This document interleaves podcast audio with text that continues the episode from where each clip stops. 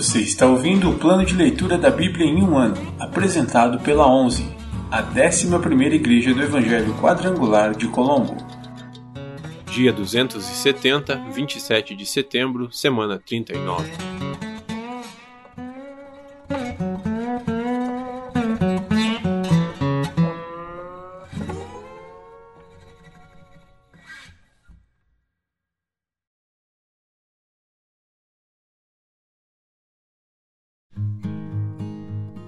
Primeira carta de João, capítulo 5. Crer no Filho de Deus. Todo aquele que crê que Jesus é o Cristo é nascido de Deus. E todo aquele que ama o Pai também ama os filhos dele. Sabemos que amamos os filhos de Deus se amamos a Deus e obedecemos a seus mandamentos. Amar a Deus significa obedecer a seus mandamentos, e seus mandamentos não são difíceis, pois todo aquele que é nascido de Deus vence este mundo, e obtemos essa vitória pela fé. Quem vence a batalha contra o mundo? Somente quem crê que Jesus é o Filho de Deus. Jesus Cristo foi revelado por meio de seu batismo na água e pelo derramamento de seu sangue. Não só por meio da água, mas pela água e pelo sangue. E o Espírito, que é a verdade, o confirma com seu testemunho. Temos, portanto, três testemunhas: o Espírito, a água e o sangue, e as três concordam entre si, porque cremos em testemunho humano certamente podemos crer no testemunho de Deus, que tem ainda mais valor. E Deus dá testemunho acerca de seu Filho. Quem crê no Filho de Deus sabe, em seu coração, que esse testemunho é verdadeiro. Quem não crê nisso, na realidade, chama Deus de mentiroso, porque não crê no testemunho de Deus acerca de seu Filho. E este é o testemunho: Deus nos deu vida eterna, e essa vida está em seu Filho. Quem tem o Filho tem a vida. Quem não tem o Filho de Deus não tem a vida. Conclusão. Escrevi estas coisas a vocês que creem no nome do Filho de Deus para que saibam que têm a vida eterna. Estamos certos de que Ele nos ouve sempre que lhe pedimos algo conforme Sua vontade. E, uma vez que sabemos que Ele ouve nossos pedidos, também sabemos que Ele nos dará o que pedimos. Se alguém vir um irmão cometer pecado que não leva à morte, ore por ele e Deus dará vida a esse irmão que pecou de maneira que não leva à morte. Mas há pecado que leva à morte, e não digo que se devorar por aqueles que o cometem. Toda injustiça é pecado, mas nem todo pecado leva à morte. Sabemos que os nascidos de Deus não vivem no pecado, pois o Filho de Deus os protege e o maligno não os toca. Sabemos que somos filhos de Deus e que o mundo inteiro está sob o controle do maligno. E sabemos que o Filho de Deus veio e nos deu entendimento para que conheçamos ao Deus verdadeiro. Agora, vivemos em comunhão com o Deus verdadeiro porque vivemos em comunhão com seu Filho, Jesus Cristo. Ele é o Deus verdadeiro e é a vida eterna. Filhinhos, afastem-se dos ídolos.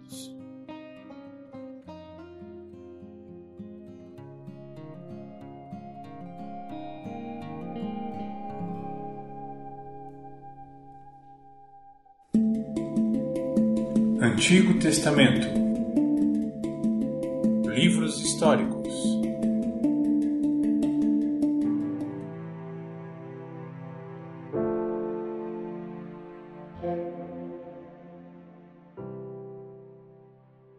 Livro de Esdras, capítulo 3 A reconstrução do altar.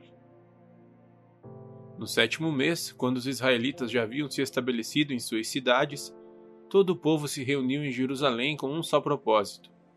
Então Jesua, filho de Jeozadak, juntou-se a seus colegas, os sacerdotes, e a Zorobabel, filho de Sealtiel, e seus companheiros, para reconstruir o altar do Deus de Israel.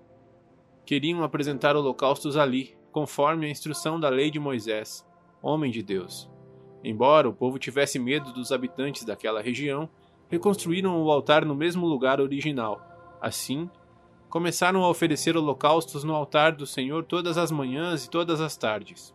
Celebraram a festa das cabanas, conforme prescrito pela lei, e ofereceram um número de holocaustos especificado para cada dia da festa. Ofereceram ainda os holocaustos regulares e as ofertas exigidas para as celebrações da lua nova e para as festas anuais do Senhor. O povo também trouxe ofertas voluntárias para o Senhor.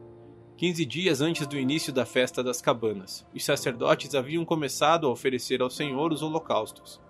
antes mesmo de lançarem os alicerces do templo do Senhor. O povo começa a reconstruir o templo. Então contrataram pedreiros e carpinteiros e lhes pagaram com moedas de prata. Também compraram toras de cedro dos povos de Tiro e de Sidom e lhes pagaram com alimento, vinho e azeite. As toras eram trazidas dos montes do Líbano e vinham pela costa do mar Mediterrâneo até Jope, pois Ciro, rei da Pérsia, havia permitido que assim se fizesse. A construção do templo de Deus começou no segundo mês do segundo ano depois da chegada a Jerusalém. O grupo de trabalhadores era constituído de todos que haviam regressado do exílio, incluindo Zorobabel, filho de Sealtiel, Jesua, filho de Jeuzadaque, e seus colegas, os sacerdotes, bem como todos os levitas. Os levitas de 20 anos para cima foram encarregados de supervisionar a construção do templo do Senhor. Jesua, seus filhos e seus parentes, Cadmiel e seus filhos e os descendentes de Odavias supervisionavam aqueles que trabalhavam no templo de Deus. Os levitas da família de Enadad os auxiliavam nessa tarefa. Quando os construtores terminaram os alicerces do templo do Senhor, os sacerdotes puseram suas vestes e tomaram seus lugares para tocar as trombetas. Os levitas, descendentes de Asaf, fizeram soar os símbolos para louvar o Senhor, conforme o rei Davi havia prescrito. Com louvores e ação de graças entoaram este cântico ao Senhor. Ele é bom. Seu amor por Israel dura para sempre. Então todo o povo louvou o Senhor em alta voz, pois haviam sido lançados os alicerces do templo do Senhor. Muitos dos alicerces, dos levitas e dos outros chefes de família mais velhos, que tinham visto o primeiro templo, choraram alto quando viram os alicerces do novo templo. Outros tantos, porém, gritavam de alegria. Os gritos alegres e o choro se misturavam num barulho tão forte que se podia ouvir de muito longe. Livro de Esdras, capítulo 4 Inimigos se opõem à reconstrução. Os inimigos de Judá e Benjamim souberam que os exilados estavam reconstruindo o templo do Senhor, o Deus de Israel. Eles foram a Zorobabel e aos outros chefes de família e disseram: Queremos participar da construção, pois também adoramos seu Deus, como vocês. Temos oferecido sacrifícios para ele desde que Esar-Adom, rei da Assíria, nos trouxe para cá. Mas Zorobabel, Jesua e os outros chefes de família de Israel responderam: de maneira nenhuma. Vocês não podem participar desse trabalho. Somente nós construiremos o templo para o Senhor, o Deus de Israel, conforme Ciro, rei da Pérsia, nos ordenou. Então os habitantes da região tentaram desanimar e amedrontar o povo de Judá, para que não continuassem a construção. Subornaram agentes para trabalhar contra eles e frustrar seus planos. Isso prosseguiu durante todo o reinado de Ciro, rei da Pérsia, até que Dario, rei da Pérsia, subiu ao poder. Oposição durante os reinados de Xerxes e Artaxerxes. Anos depois, quando Xerxes começou a reinar, os inimigos de Judá escreveram uma carta de acusação contra o povo de Judá e de Jerusalém. Mais tarde, durante o reinado de Artaxerxes, rei da Pérsia, os inimigos de Judá, liderados por Bislão, Mitredate e Tabeel, enviaram a Artaxerxes uma carta em aramaico, que foi traduzida para o rei. O comandante Reum e o secretário da corte Sinsai escreveram a carta, na qual apresentaram ao rei Artaxerxes um relatório negativo sobre Jerusalém. Saudaram o rei em nome de todos os seus colegas, os juízes e as autoridades locais, o povo de Tarpel, os persas, os babilônios e o povo de Ereque e de Suzã, isto é, Elão. Também enviaram saudações do restante do povo que o grande e renomado Assurbanipal havia deportado e estabelecido em Samaria e em todas as terras vizinhas da província a oeste do rio Eufrates. Esta é uma cópia da carta. Ao rei Artaxerxes, de seus súditos leais na província a oeste do rio Eufrates. Informamos ao rei que os judeus que saíram da Babilônia para Jerusalém estão reconstruindo esta cidade rebelde e má já restauraram os alicerces e, em breve, terminarão os muros. É bom o rei saber que, se esta cidade for reconstruída e seus muros forem concluídos, haverá grande prejuízo para o tesouro real, pois os judeus se recusarão a lhe pagar tributos, impostos e taxas. Visto que somos seus súditos leais e não desejamos vê-lo desonrado desse modo, enviamos ao rei estas informações. Sugerimos que se faça uma busca no registro de seus antepassados, no qual o rei descobrirá como esta cidade foi rebelde em outros tempos. Aliás, foi destruída por causa de sua longa e problemática história de rebelião contra os reis e as nações que a dominavam. Declaramos ao rei que, se essa cidade for reconstruída e seus muros forem concluídos, o rei perderá a província a oeste do rio Eufrates. O rei Artaxerxes enviou a seguinte resposta: Ao comandante Reum, ao secretário da corte Sinsai e a seus companheiros em Samaria e em toda a província a oeste do rio Eufrates, saudações. A carta que vocês enviaram foi traduzida e lida para mim ordenei que se fizesse uma busca nos registros e descobri que, de fato, Jerusalém tem sido, ao longo dos anos, foco de insurreição contra vários reis. Aliás, rebeliões e revoltas são normais ali. Reis poderosos governaram sobre Jerusalém e sobre toda a província a oeste do rio Eufrates e receberam tributos, impostos e taxas. Portanto, deem ordens para que esses homens parem seu trabalho a cidade não deve ser reconstruída enquanto eu não mandar. Sejam diligentes e não descuidem desse assunto, pois não devemos permitir que a situação prejudique os interesses do rei.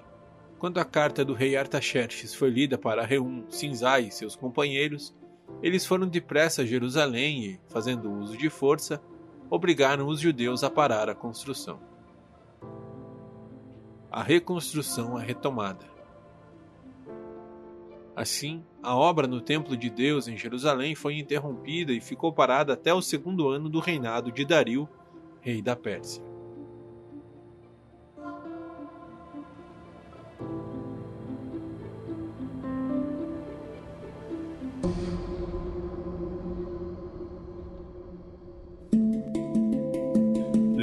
Poéticos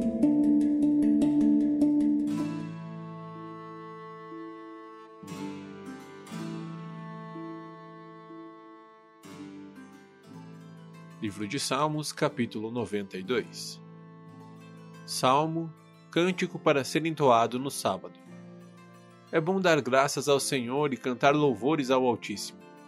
É bom proclamar de manhã o teu amor e, de noite, a tua fidelidade. Ao som de um instrumento de dez cordas, da harpa e da melodia da lira. Tu me alegras, Senhor, com tudo o que tens feito. Canto de alegria por causa de tuas obras Quão grandes, Senhor, são os teus feitos, e profundos os teus pensamentos. Só o ignorante não sabe, só o tolo não entende. Embora os perversos brotem como a grama e floresçam os que praticam o mal, eles serão destruídos para sempre. Mas tu, Senhor, serás eternamente exaltado. Teus inimigos, Senhor, perecerão. Todos que praticam o mal serão dispersados. Tu, porém, me tornaste forte como boi selvagem e me ungiste com óleo da melhor qualidade. Meus olhos viram a queda de meus inimigos. Meus ouvidos ouviram a derrota de meus perversos adversários. Os justos, porém, florescerão como palmeiras e crescerão como os cedros do Líbano, pois estão plantados na casa do Senhor. Florescerão nos pátios de nosso Deus. Mesmo na velhice produzirão frutos.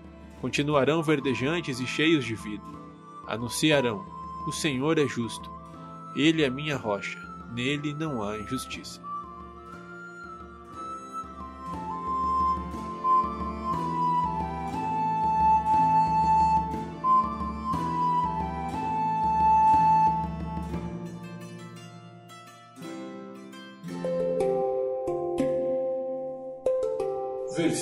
Da semana.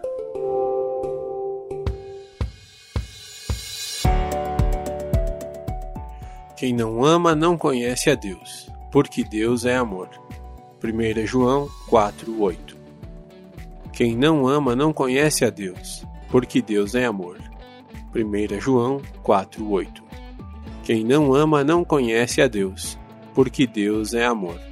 1 João 4:8.